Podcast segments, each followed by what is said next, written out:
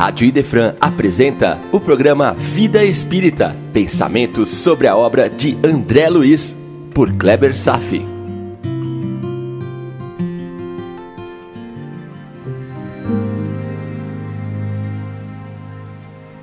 Olá, amigos, tudo bem? Capítulo emocionante onde André Luiz reencontra Elisa, a quem prejudicou no passado, e consegue dar os primeiros passos para a reversão desse quadro. Se eu perguntar para qualquer um que leu Nosso Lar, possivelmente eu vou ouvir a referência desse capítulo ser um dos mais emocionantes já escritos por André Luiz. Temos muitas coisas para comentar. Vamos em frente.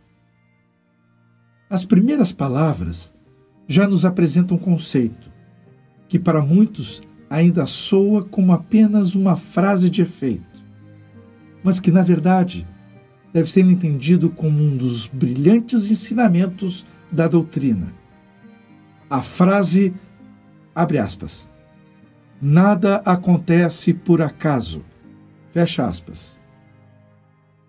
Boa parte dos eventos que nos deparamos todos os dias está, na verdade, acontecendo como parte integrante de uma lei natural que nos diz que toda ação corresponde uma reação.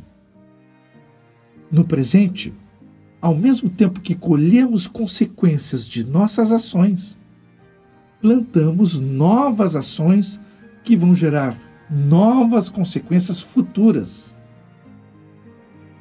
Vivemos embolados no momento presente em eventos que são consequências e plantios.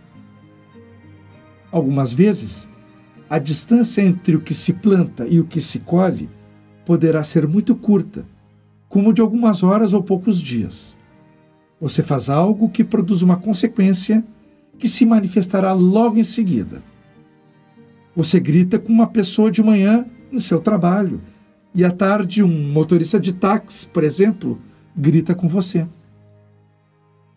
Outras vezes, a distância entre o plantio e colheita poderá ser muito longa, mesmo de muitos anos, provavelmente devido à complexidade das incontáveis variáveis que se relacionam e que devem ser repetidas em outra ocasião. E como as leis de Deus agem para que esses fenômenos aconteçam, elas acontecem longe de nossa percepção consciente. Basta apenas entender que o aqui se faz, aqui se paga. Que você colhe o que planta. Que nada acontece por acaso. Mesmo as coisas mais banais. Que não existe o acaso, apenas algo fora da compreensão. É o que Narcisa está dizendo. Abre aspas. Quando o Pai nos convoca a determinado lugar, é que lá que nos aguarda alguma tarefa. Cada situação na vida tem finalidade definida. Não deixe de observar este princípio em suas visitas aparentemente casuais. Fecha aspas. De certa forma, estamos acostumados a ler ou ouvir frases de efeito. E gostamos delas, mas acabamos por assim dizer nos habituando a admirar tais sentenças perfumadas por tanta beleza, que queremos guardá-las como se fossem figurinhas de um álbum, sem proveito prático do que elas nos ensinam. No final, tais frases de efeito acabam sendo negligenciadas e não levadas a sério, como se não fossem códigos de condutas morais que, na verdade, devem ser observadas e aplicadas em nossas ações. Elas podem, sim, representar um regimento interno de ações que merecem ser observadas e aplicadas. Narciso está apresentando uma dessas sentenças que deveriam ser aceitas como norma comum de comportamento moral. Quando você assume uma tarefa, não sabe realmente o quanto se desdobra uma orquestração perfeita engendrada pelas leis naturais, com o auxílio de uma espiritualidade anônima, para que esta tarefa exista e seja executada. Narciso expressa muito bem isso. Abre aspas. Quando o Pai nos convoca a determinado lugar, é lá que nos aguarda alguma tarefa. Fecha aspas. Amigos, não leiam apenas como frase de efeito. Procurem aplicar nas diversas circunstâncias da vida. Esse mundo de aparências desconectas apenas significa uma manifestação física de uma construção a partir de seu molde pré-existente no mundo mental e fluídico, onde você apenas está enxergando coincidências, se trata realmente de manifestação genuína previamente existente na esfera mental. Nada existe por acaso. Aliás, essa é outra frase de efeito. Às vezes a espiritualidade deflagra uma série de ações que vão fazer com que seus tutelados se defrontem com situações que podem ter a aparência de uma grande coincidência. Não há coincidências. Nem tampouco poderemos fugir das consequências de nossas ações. Como diz Leon Denis, abre aspas, a vida não é uma ironia da sorte. Fecha aspas. E não é mesmo. Talvez possamos entender a vida como a manifestação oculta de inteligências em todos os níveis. Por livre-arbítrio, você decide o que fazer, enquanto as leis perfeitas de Deus lhe devolvem as situações que são as consequências de suas decisões. Quando sofremos, na verdade, somos vítimas de nós mesmos. Enquanto ainda formos ignorantes das perfeitas leis divinas, ainda então iremos admitir a existência da palavra coincidência. Sorte ou azar são sortilégios muito mais profundos do que a nossa capacidade atual de perscrutar a vida. Ainda não temos ferramentas espirituais desenvolvidas o bastante para enxergar a verdadeira natureza sutil das coisas. Nossos olhos ainda são muito materiais. A situação que está se criando para André Luiz de reencontrar Elisa numa situação atual é essencialmente o que estou falando a vocês agora aqui. Vou tentar descrever apenas algumas variáveis implicadas. Vamos ver. Primeiro, André Luiz plantou junto com Elisa um conflito que não ficou resolvido durante a encarnação. 2. Cada um dos protagonistas dessa história contribuiu para um desfecho doloroso em suas próprias vidas. 3. Foi preciso Elisa sofrer muito para pedir ajuda verdadeira, então ser atendida e encaminhada a um lugar que, entre aspas, por coincidência, poderia ser visitada por André Luiz. 4. André Luiz teve que penar muito no umbral para, num ato de humildade, pedir ajuda e receber atenção de Clarencio e ser encaminhado para nosso lar. Olha só, o círculo está se fechando. 5. Em nosso lar, ele poderia ter se revoltado com a situação e ter criado uma nova série de consequências desfavoráveis. Mas não foi o que aconteceu. Ele se arrependeu e logo reiniciou sua recuperação.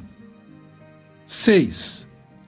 Ao pedir uma oportunidade de trabalho, ele foi encaminhado, sem o saber, para um departamento no qual se encontrava Elis. Que coincidência tremenda, não é verdade? Ele não sabia nada disso, e nem ela tampouco.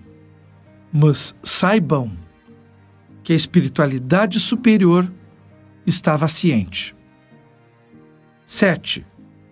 Essa orquestração perfeita, dirigida a partir de fontes inimagináveis, estava sendo colocada em ação de tal forma que nenhum dos personagens envolvidos estava ciente do que acontecia.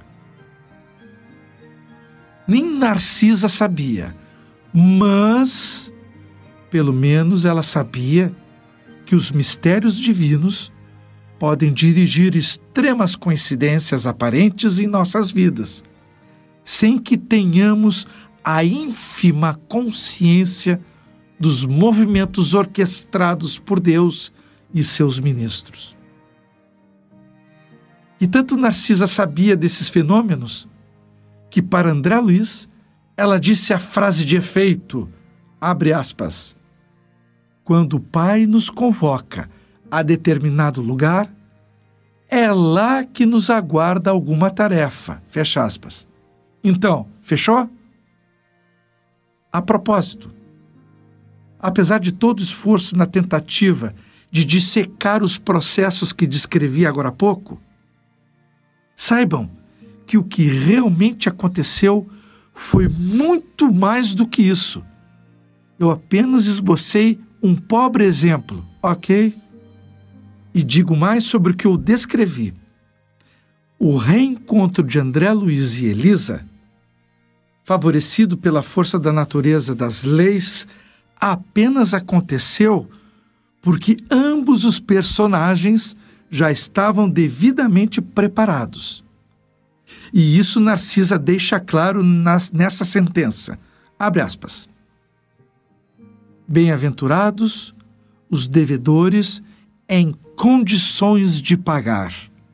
Fecha aspas.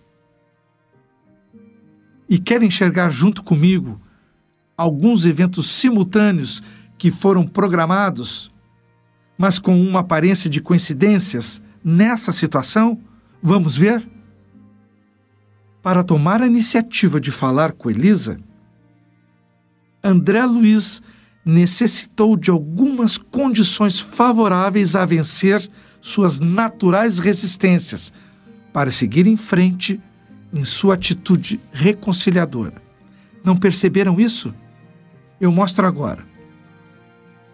André Luiz estava muito envergonhado e a vergonha é um sentimento que pode inibir iniciativas. Veja o que ele diz, abre aspas.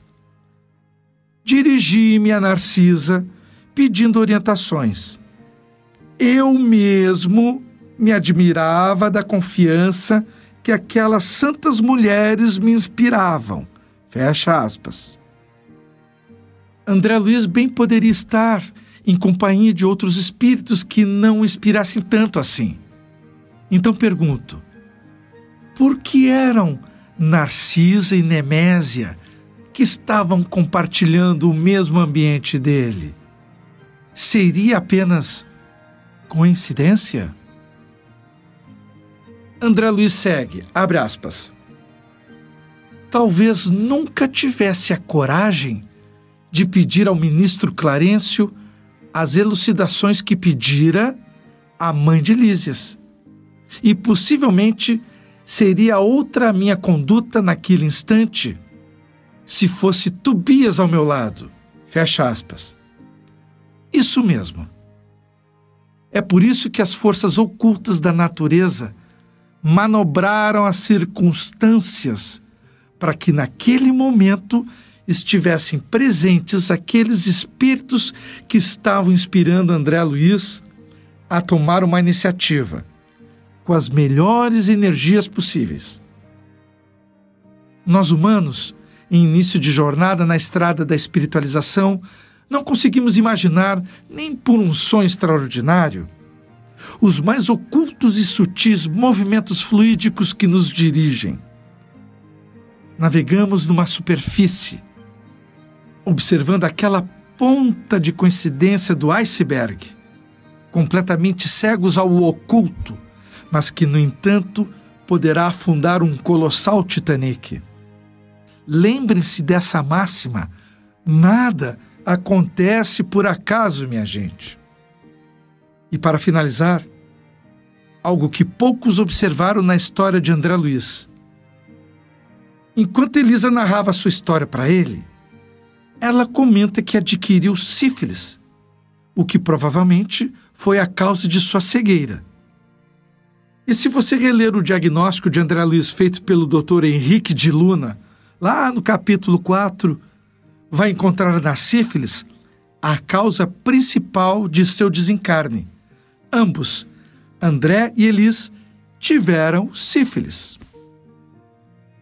Mas a oportunidade do reencontro foi concretizada e do trágico passado sifilítico entre ambos renasce uma nova relação, agora baseada em amor fraterno, fruto do sincero arrependimento de ambos e sob a proteção de Deus. Continuamos no próximo programa analisando o capítulo 41, Convocados à Luta. Obrigado pela audiência na Rádio Defran e tenham todos uma boa vida.